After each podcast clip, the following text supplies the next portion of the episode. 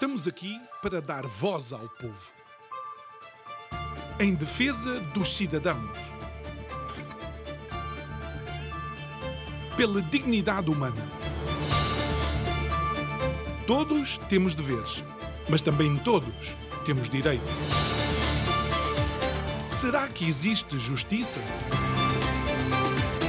Isto é o povo a falar.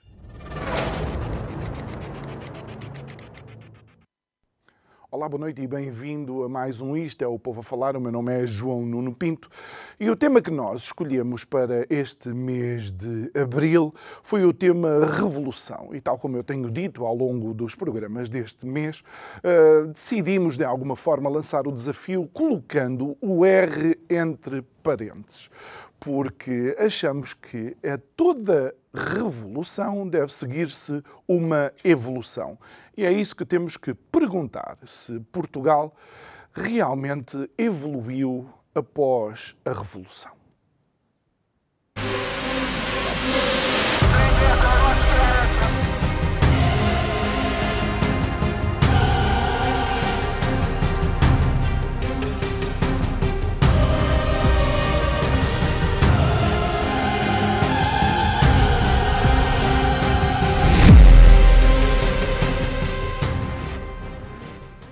E se você estranhou o facto de eu não ter feito hoje um monólogo, é porque quero abreviar o meu tempo e dar tempo à nossa convidada de hoje, a doutora Teresa Melo Ribeiro. Muito boa noite, boa noite, perdão, obrigado por estar aqui connosco mais, uh, mais uma vez. Creio que é a primeira vez que está aqui no nosso novo espaço, não é? Ao qual acrescentámos este painel, que não temos bem a certeza o que é, não sei se é o Panteão, mas sabemos que é algures aqui nos bairros típicos de uh, Lisboa.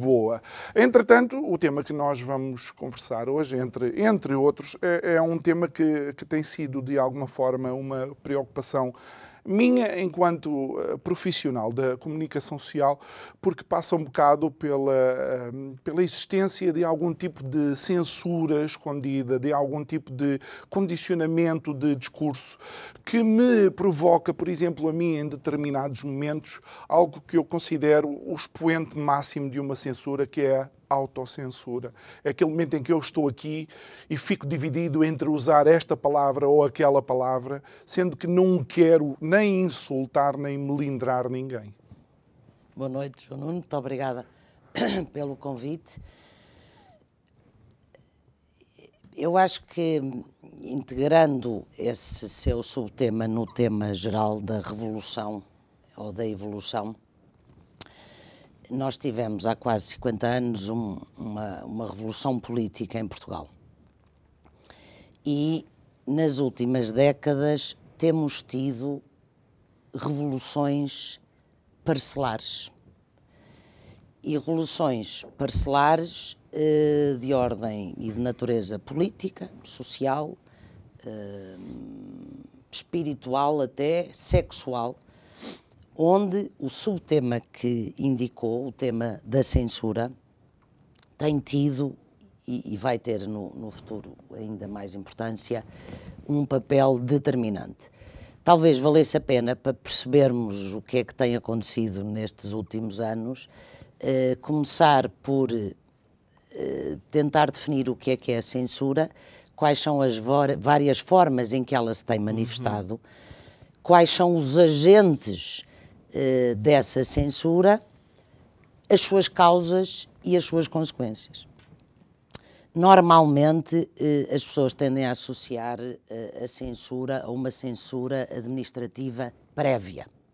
Aquilo que acontecia, enfim, um pouco no, durante o Estado Novo, em que eram órgãos do Estado que, administrativamente, de acordo com procedimentos, eh, exerciam censura predominantemente sobre a imprensa, sobre órgãos de comunicação, na altura eh, inscrita, porque depois, quando apareceu a televisão, era apenas um canal, e, portanto, eh, limitavam aquilo que era escrito e divulgado. Hoje em dia, a censura vai muito para além disso. E vai para além disso, nomeadamente, eh, nos agentes que exercem a censura. Nós veremos que a censura continua a ser exercida pelo Estado e pelos órgãos do poder, mas cada vez mais não são os órgãos do Estado que exercem essa censura, são órgãos de entidades privadas, nomeadamente da comunicação social. Eu no outro dia li uma expressão que achei, achei muito bem, muito bem conseguida, em que se dizia que a comunicação social, e falando nos principais órgãos de comunicação social de referência, a chamada mainstream media, que já não são um quarto poder, ao lado dos três poderes do Estado, legislativo, executivo e judicial, não são um quarto poder, um contrapoder, mas são uma extensão do poder do Estado. São um braço muito bem armado do Estado e que são, por vontade própria ou por imposição ou por condicionamento, utilizados e, e, e veículo da transmissão de uma narrativa oficial do poder. E onde é que entra a censura? Eu acho que a, a, uma das principais formas por que a comunicação social exerce a censura é a censura prévia nas notícias que não são divulgadas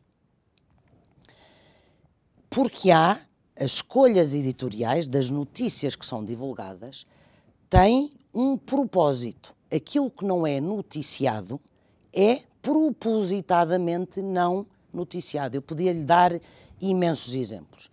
Uh, Dou-lhe uh, exemplos uh, na altura da pandemia. Em Portugal, como em, alguns, em muitos países europeus, eh, ocorreram manifestações eh, contra e manifestações, enfim, principalmente nos países europeus, uh, a essa altura com uma frequência semanal, manifestações contra as medidas restritivas da pandemia. Durante meses e meses e meses, os principais órgãos de comunicação social não as noticiavam, quer lá fora, quer uhum. dentro. Esta censura prévia, que não é eu, eu devo dizer que eu não sei se ela é imposta pelo poder político, se ela é um resultado da sociedade que impõe ao poder político. Seja como for quem é o causador, eh, ela é absolutamente determinante. Os jornais, deliberadamente, as televisões, os principais jornais, escolhem o que é assim, sim e o que não, não. Escolhem desde logo o que não. Okay. Escolhem o, o que não passam. E hoje em dia, aquilo que não passa nas notícias não existe. Não é a realidade. Depois escolhem o que põem, o que passam. E não só escolhem o que passam. E nós vimos, durante dois anos só se falou de pandemia. De repente começou esta infeliz guerra, com a invasão da Ucrânia pela Rússia, e só se fala da invasão da Ucrânia pela Rússia.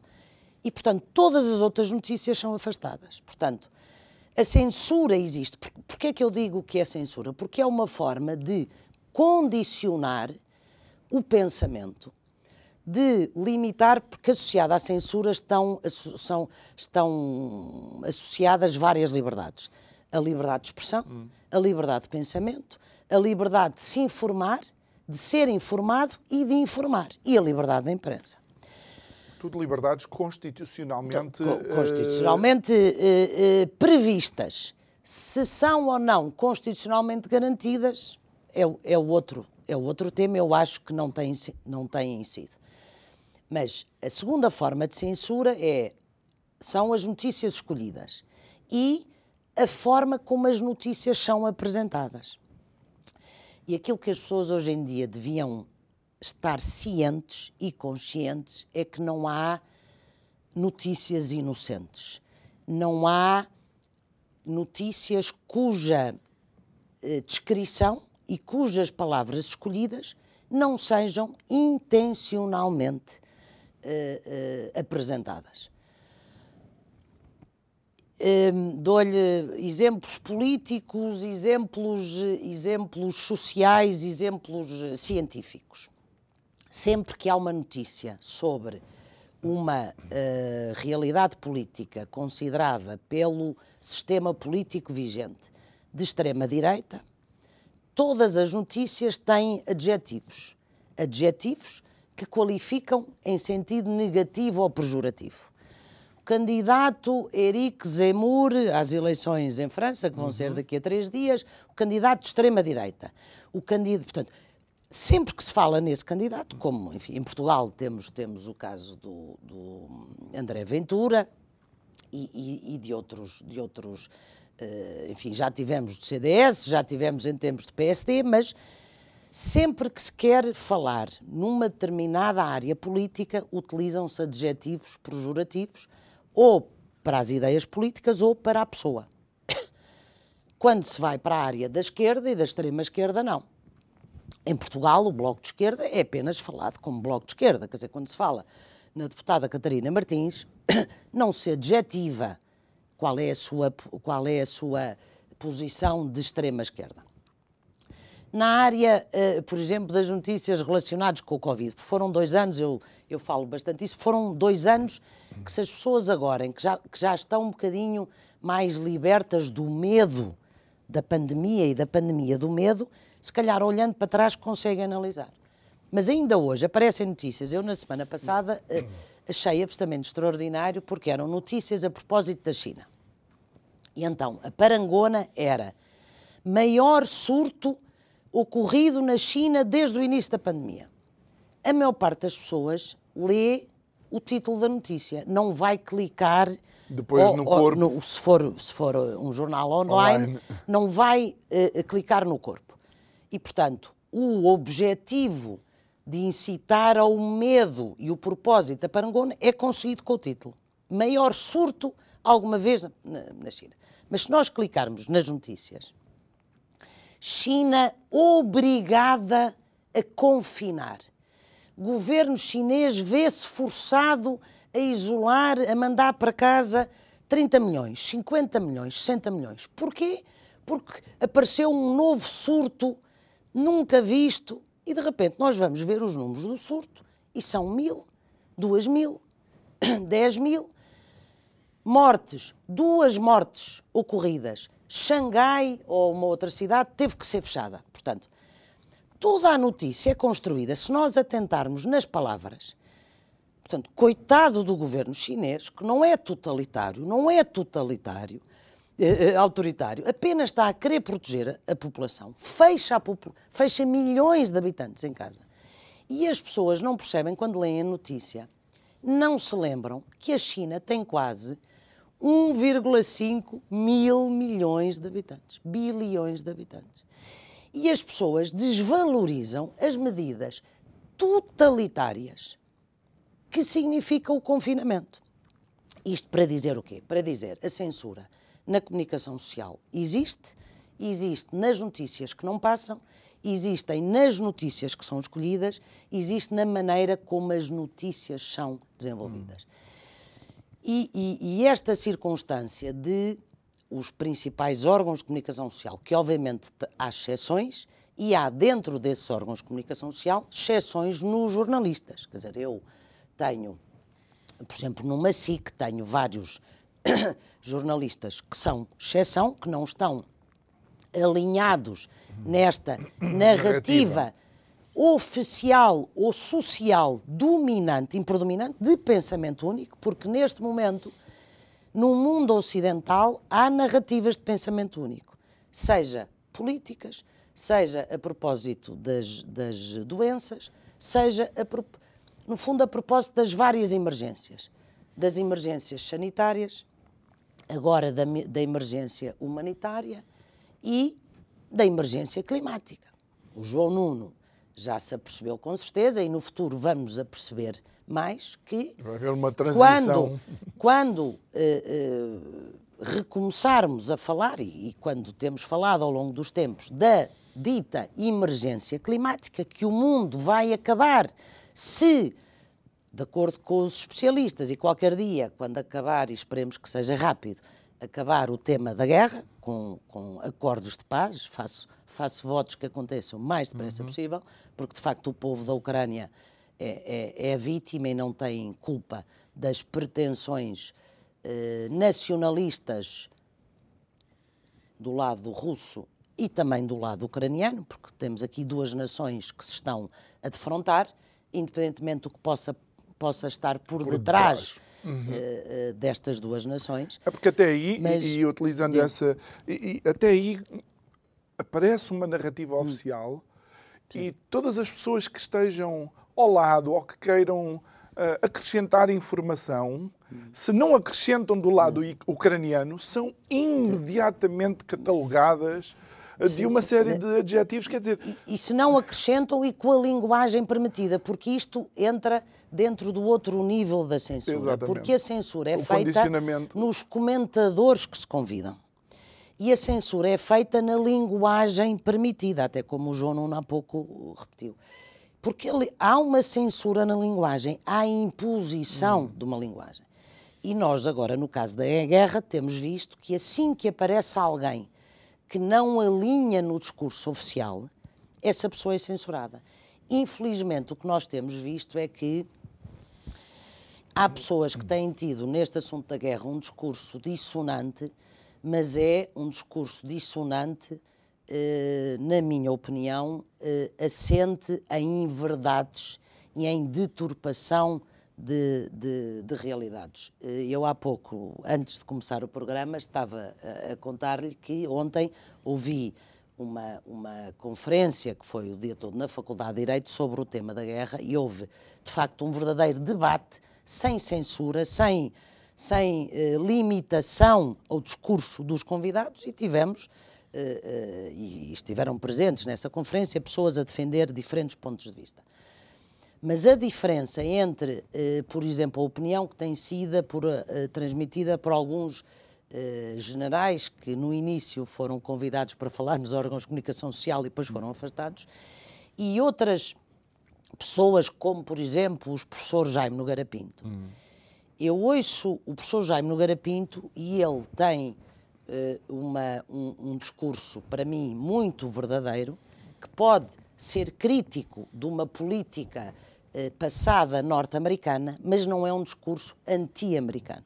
Enquanto que eu vejo e ouço outros uh, generais falarem e há um profundo discurso anti-americano, qualquer que sejam as suas ações, com alguma deturpação de realidade. Mas o que importa salientar nestas várias emergências uhum. e na censura de opiniões dissonantes é limitar qualquer narrativa que seja contra o pensamento único oficial. Eu devo dizer que eu não sei se é a agenda política que impõe a censura que se, que se verifica se é ou se são algumas agendas uh, sociais e ideológicas que elas próprias impõem a agenda política. Não sei. Sei é que a censura existe e se existe na comunicação social, existe também num outro domínio da sociedade, que, que são as redes sociais. Hum. Eu, eu devo dizer que eu, eu nunca fui, quando as redes sociais surgiram, eu não fui das entusiásticas uh, adeptas, uh, adeptas de... das, das redes sociais. E, e, e, tenho, enfim, apenas tenho o Facebook, para além de, obviamente, usar o WhatsApp, que acho que é, que é muito útil.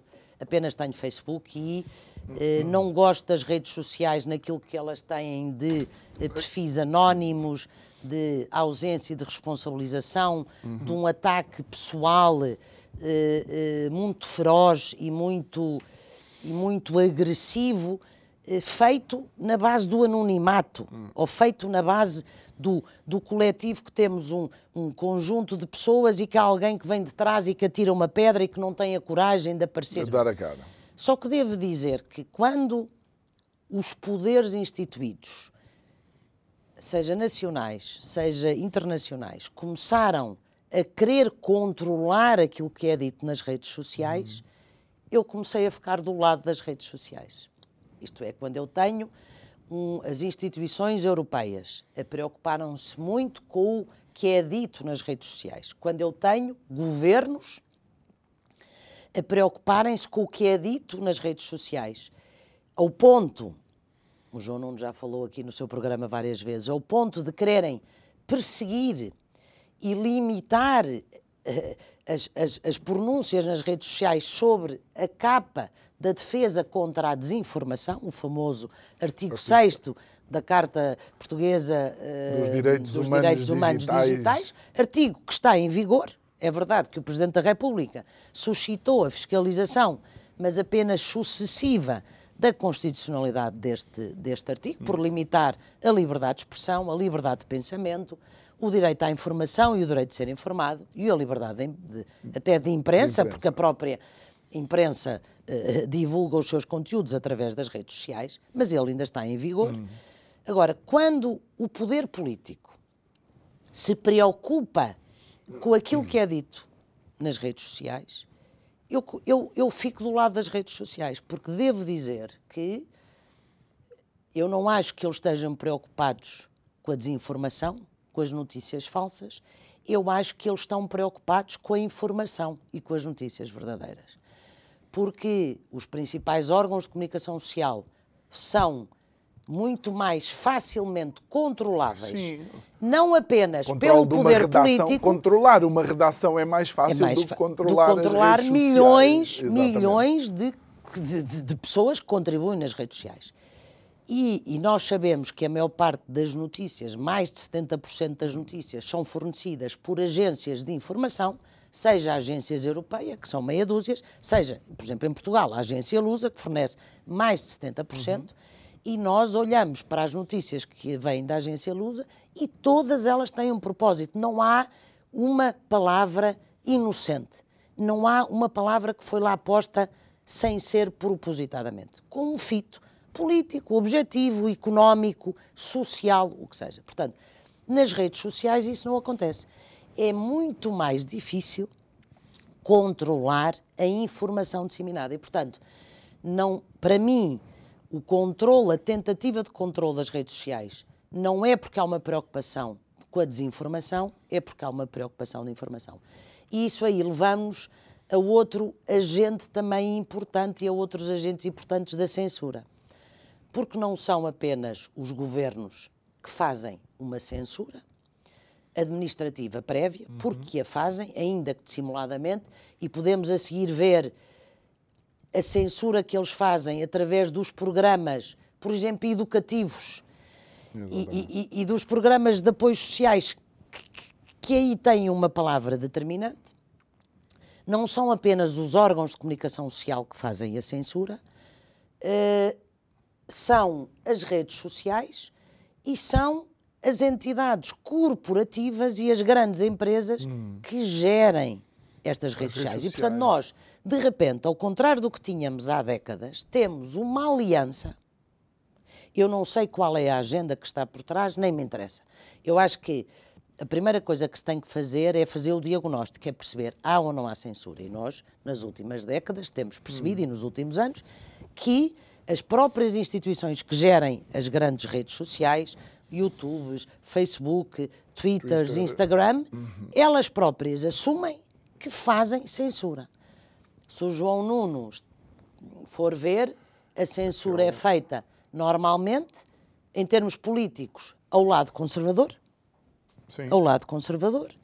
Uh, em termos sociais e ideológicos, tendo subjacente a imposição de determinadas uhum. ideologias, determinadas causas, causas LGTB, causas onde, onde entra o transgênero, causas eh, eh, das políticas identitárias eh, em termos contra antinacionais, uhum. antipatrióticas, anti-família, anti-religião. Causas, causas de imigração, por exemplo, as situações relativamente à imigração, e, estou porque estou a, a transportar-me para aquilo que é a realidade do outro lado do Atlântico, onde sim. diversas entidades que querem falar da crise migratória que acontece no sul dos Estados Unidos, veem sucessivamente as suas redes sociais a serem Nos Estados bloqueadas. Unidos há um, uma aliança total entre o controle das redes sociais com as ideias do Partido mas, Democrata mas parece e que com as ideias.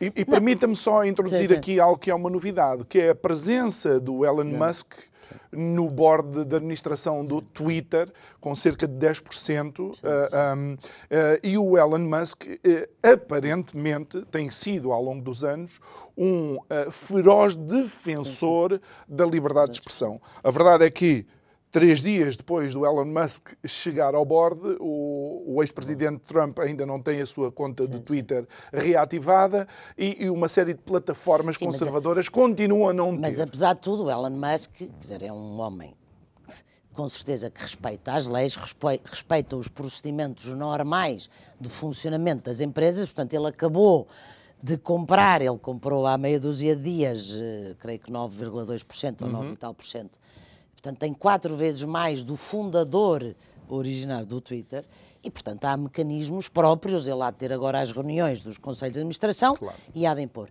E, e, e, de facto, a entrada dele no Twitter, ele, as notícias falaram que ele, ele pensou fazer uma, criar uma, uma, rede, uma rede, alternativa, própria. mas depois decidiu entrar. São boas notícias para quem tem sido perseguido por esta rede social, porque há perseguições, quer dizer, há sob a aparência de defender e de lutar contra discursos de ódio e discriminação, tem sido feito uma discriminação, hum. têm sido feitas uh, perseguições a quem e silenciado exatamente. a quem uh, não pensa de acordo com as políticas identitárias, com as matrizes que nos Estados Unidos uh, são defendidas pelo Partido Democrata e neste momento pela ala mais esquerdista do Partido Democrático os movimentos Me Too e Black Lives Matter podem dizer o que quiserem uhum. nestas redes sociais, os movimentos, por exemplo, pró-vida, não podem, são sistematicamente silenciados. Portanto, há mas, mas nós, ah. nós, temos uma questão aqui há pouco tempo que eu não sei de facto se ele foi depois bloqueado ou não. Hum. Não sei se lembra daquele tweet do Mamadou Ba depois da eleição em que chamou, creio que, suínos sim, sim. Uh, ao não. grupo parlamentar do, do Chega. Não sei sim, se ele foi bloqueado ou não, não, ou não porque eu não fui ver, mas imagine-se aquilo dito por uma figura uh, conservadora da direita. Seria imediatamente, imediatamente. bloqueado. Há não há racionalidade, não há boa fé, não há inocência nesta censura.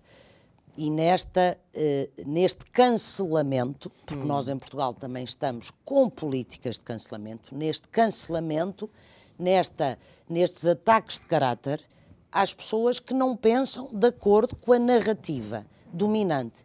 E a narrativa pode ser uma narrativa oficial, pode ser uma narrativa social daqueles pequenos ativistas e grupos ativistas hum. que querem impor uma agenda. E tudo isto é censura.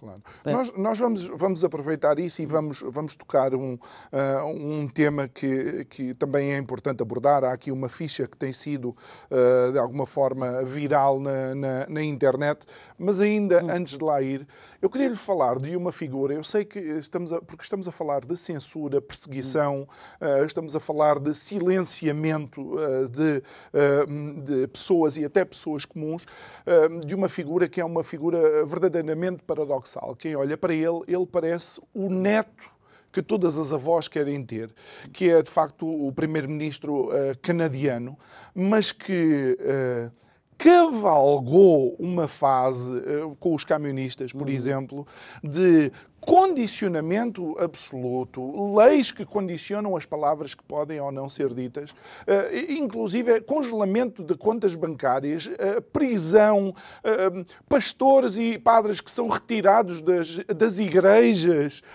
enquanto estão a dar as suas homilias. E num país que até há duas décadas atrás todos nós considerávamos que era o civilizado, bem acima do seu vizinho do Sul, que é os Estados Unidos? Eu acho que o Canadá é um exemplo perfeito de uma realidade que está a acontecer no Ocidente. Ao longo das últimas décadas, ao contrário do que as pessoas poderiam pensar, a liberdade nos Estados ocidentais não tem aumentado, tem diminuído. Nós achamos que a democracia eh, acarreta a existência de um conjunto de direitos, liberdades e garantias absolutamente uh, inatacáveis e imutáveis no tempo. E ao longo destes últimos anos e décadas, nós temos visto que, pelo contrário, nos Estados Ocidentais, na Europa, nos Estados Unidos, na Austrália, no Canadá, em Portugal, nós temos assistido a um enfraquecimento dos Estados de Direito democráticos. E isto relaciona-se muito com a censura e com a censura pela mão do Estado.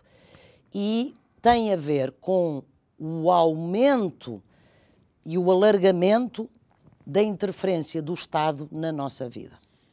Eu acho que nós podemos continuar a ter, em muitos destes Estados, nomeadamente no Canadá, Estados ditos democráticos, porque formalmente o poder político e os governantes são legitimados através do voto.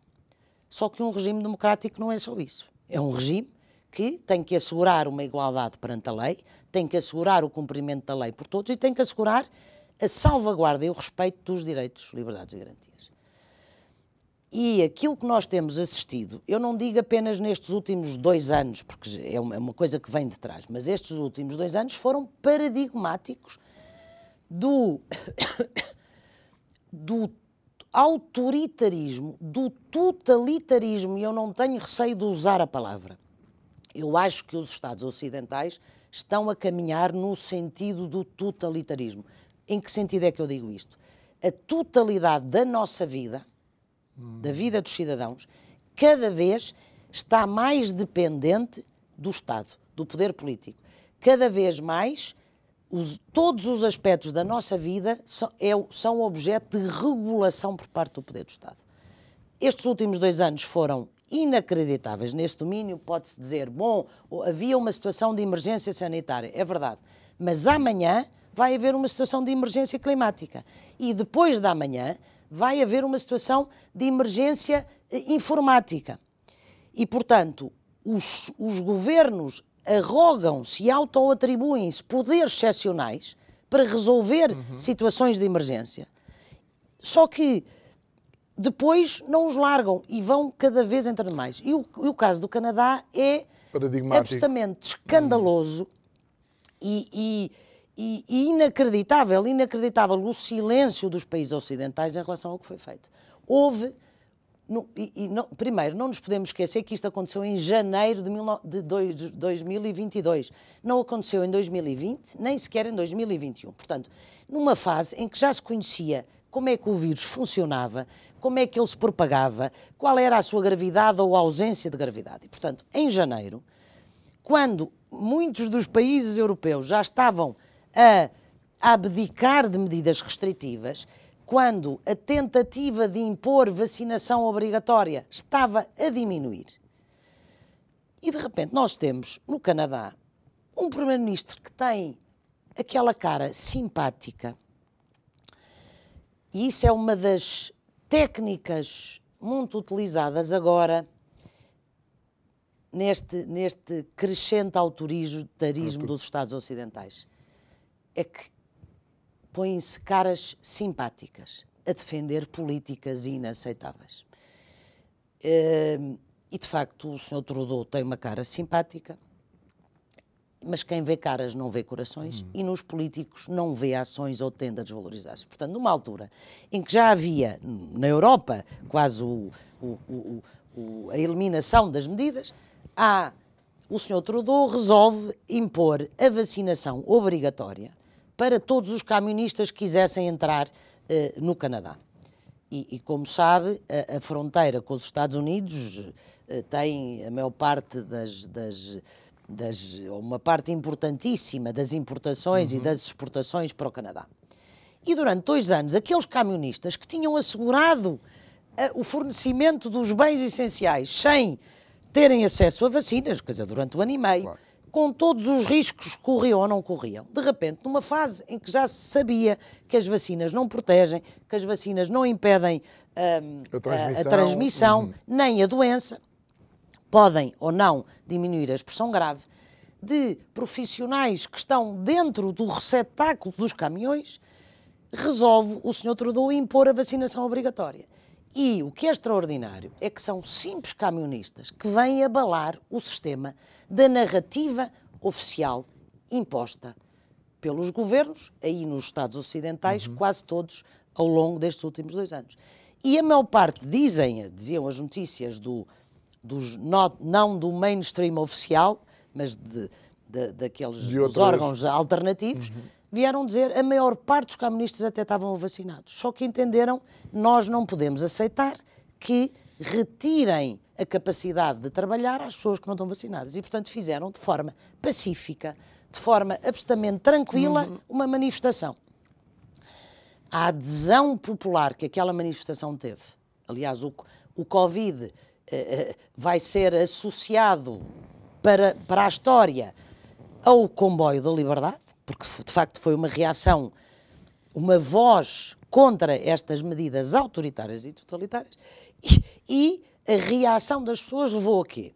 O, o ministro, o, o, presidente Trudeau fugiu de Otava. Hum. Foi para local incerto, sem que tivesse havido qualquer tentativa de ameaça pessoal ou de distúrbio institucional.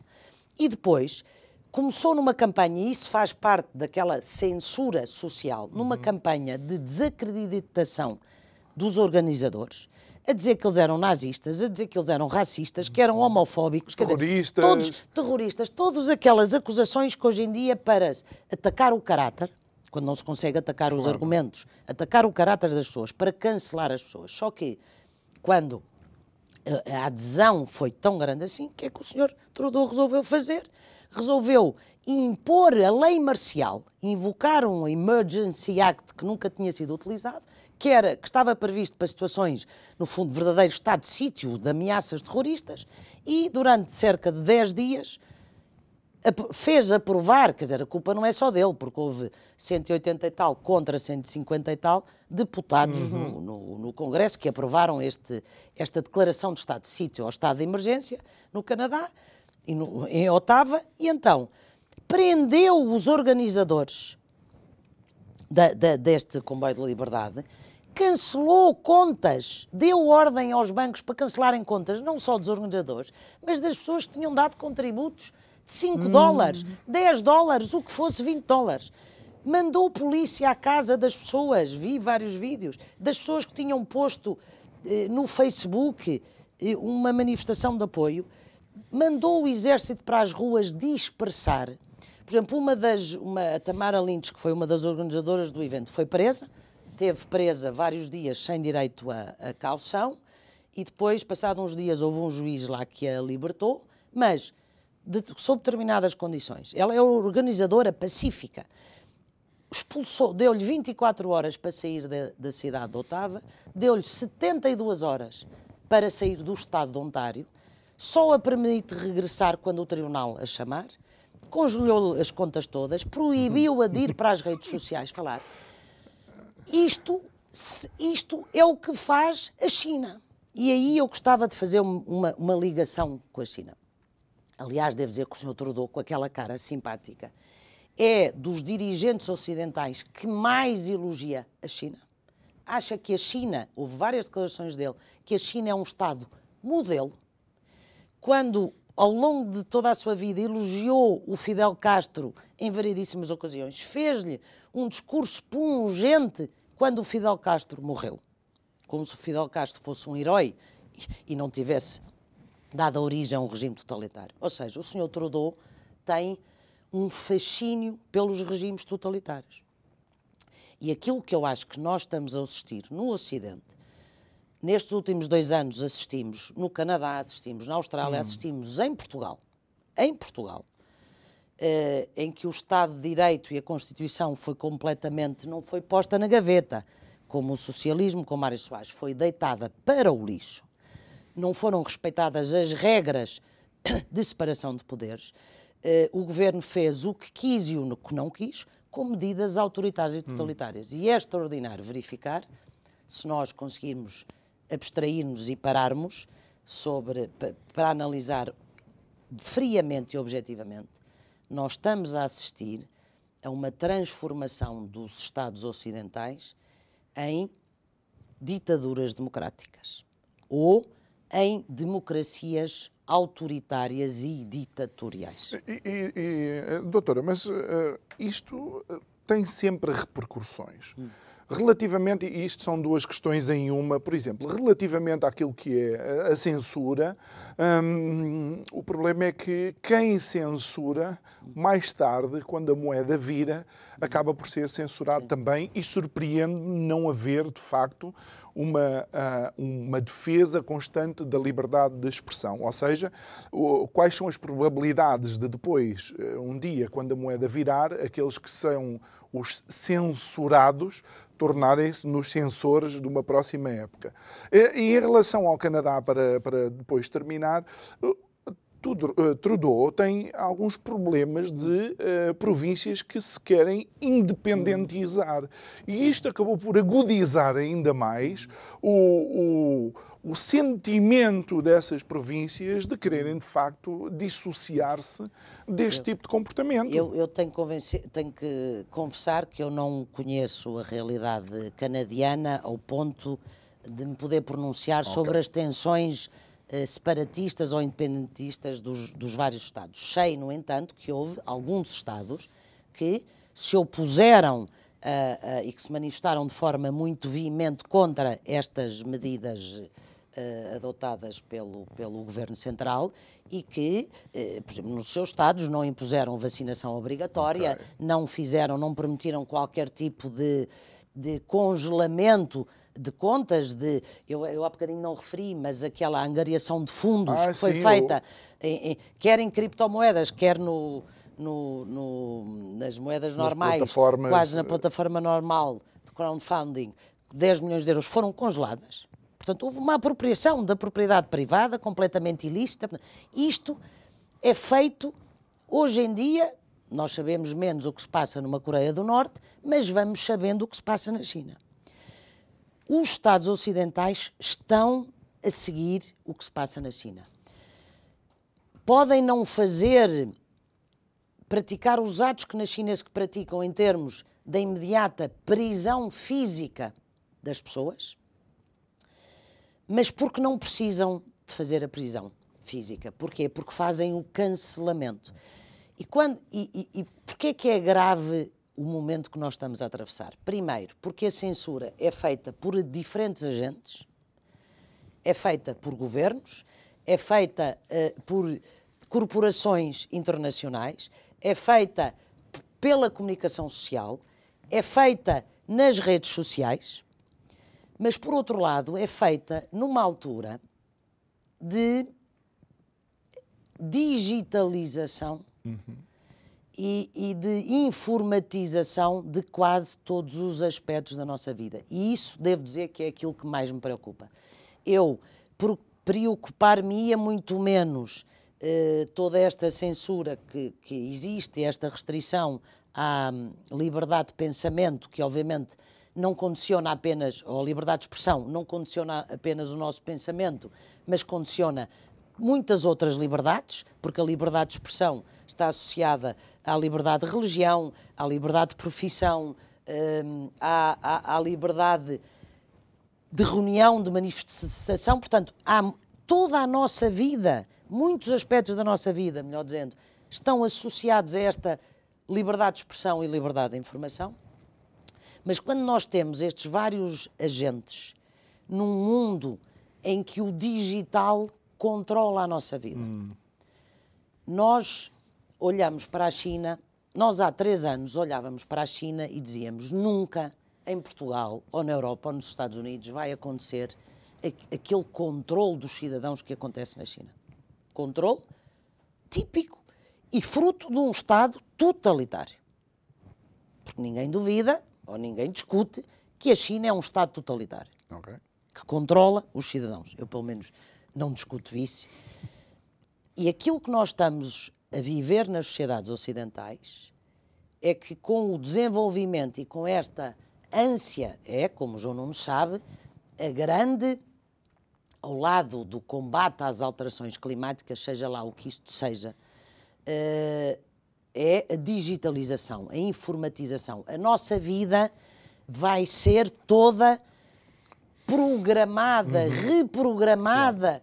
O homem vai deixar de ser o homem, vai, vai deixar de ser o homem que é, não é? E, e, e vai se transformar uhum. num homem que vive através da informatização. Bom, doutora, Uh, nós estamos nos últimos cinco minutos, entramos há pouco Sim. nos últimos cinco minutos e vamos de facto abordar esta, esta questão.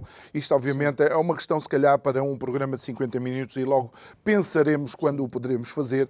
É que ontem tornou-se viral uh, nas redes sociais, não é? Um uh, questionário para heterossexuais, que é um, um, de alguma forma, um questionário que logo foi colocado para os alunos do segundo ao terceiro ciclo, não é? E. Um, começou a suscitar algumas dúvidas pela forma como o questionário é feito. Entretanto, e porque as redes sociais e qualquer tipo de notícia merece uma verificação, a, a, a minha produção conseguiu uh, descobrir que este questionário foi lançado nos Estados Unidos em 2017, ou a base que serviu para este questionário, por uma professora universitária que quis, uh, numa disciplina de ética e dentro dos seus pares, uh, levantar a questão das as perguntas que são feitas a pessoas com uma, eh, com uma orientação sexual uh, diferente. A questão é que isto é colocado para. Uh, para uma plataforma, para uma audiência completamente diferente,